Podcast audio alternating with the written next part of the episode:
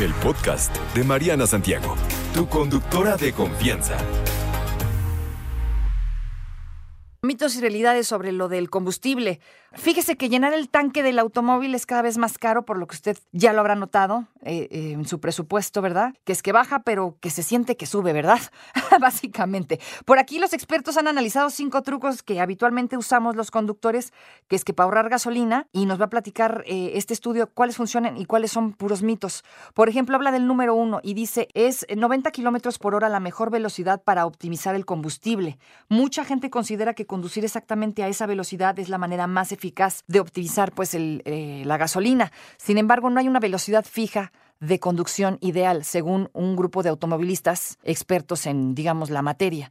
El mito de los 90 kilómetros por hora aseguran surgió de antiguas pruebas de consumo de combustible que se realizaron a tres velocidades en Ciudad de México, a 90 kilómetros por hora y a 120 kilómetros por hora. La más eficiente de las tres fue 90 kilómetros por hora, lo que llevó a muchos a pensar que esta siempre era la mejor velocidad. Sin embargo, dependiendo del tipo de coche y de su tamaño, aseguran que entre el 70 y 80 kilómetros por hora es mucho más eficiente otra cosita que se escucha comúnmente es debo apagar el aire acondicionado. Si alguna vez has resistido, dice este señor, la tentación de usar el aire acondicionado en un día muy caluroso de verano porque según tú vas a ahorrar eh, gasolina, dice, hiciste muy bien. Eh, se necesita energía adicional para poner en marcha el sistema de aire acondicionado de un automóvil y encenderlo puede aumentar el consumo de combustible hasta un 10%. El impacto puede ser más notorio en viajes más cortitos y esto se debe a que el aire acondicionado tiene que usar más energía inicialmente para bajar la temperatura interior del automóvil. Así que abrir las ventanas puede ser mejor, pero esto crea pues otro problema llamado por ahí arrastre y aquí es donde el motor tiene que trabajar más para compensar la resistencia del aire creada por las ventanas abiertas. Si hay que elegir entre las dos, la mejor opción dependerá de la velocidad. El aire acondicionado es probablemente mejor por encima de los 80 kilómetros por hora, porque cuanto más rápido se conduce, mayor es la resistencia causada por las ventanillas abiertas. ¿Ok? Eso sobre el número dos. Sobre el número tres es conducir en punto muerto realmente ahorra combustible. Bueno, conducir por inercia es cuando se maneja con el automóvil en punto muerto o con el pedal del embrague presionado. Esta asociación automovilística no lo recomienda. No solo podría ser inseguro, dicen, porque no podría acelerar para salir de una situación complicada, sino que es poco probable que te ahorres la gasolina. Según ellos, la mayoría de los coches tienen controles eléctricos que cortan el suministro de combustible cada vez que se le levanta el pie del acelerador, por lo que, bueno, no se gana nada al deslizarse por inercia. Hablando de esto, el control de crucero ahorra la gasolina.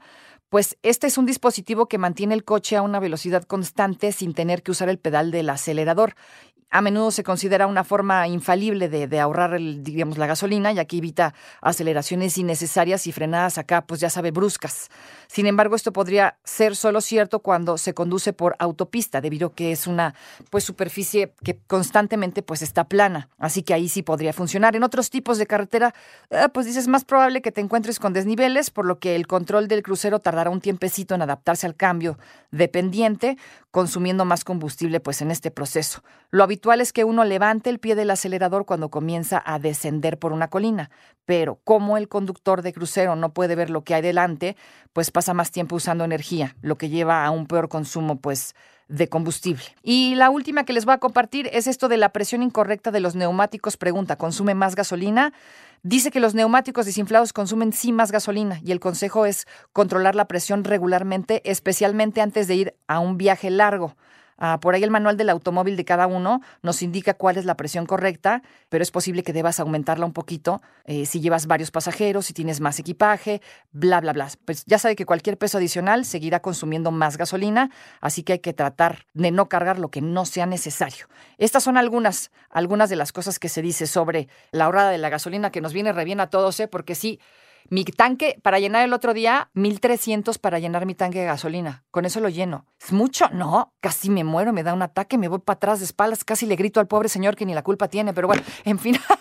No te preocupes, Mariana estará de regreso muy pronto. Recuerda sintonizarla de lunes a viernes de 10 de la mañana a 1 de la tarde por 88.9 Noticias. Información que sirve. Tráfico y clima cada 15 minutos.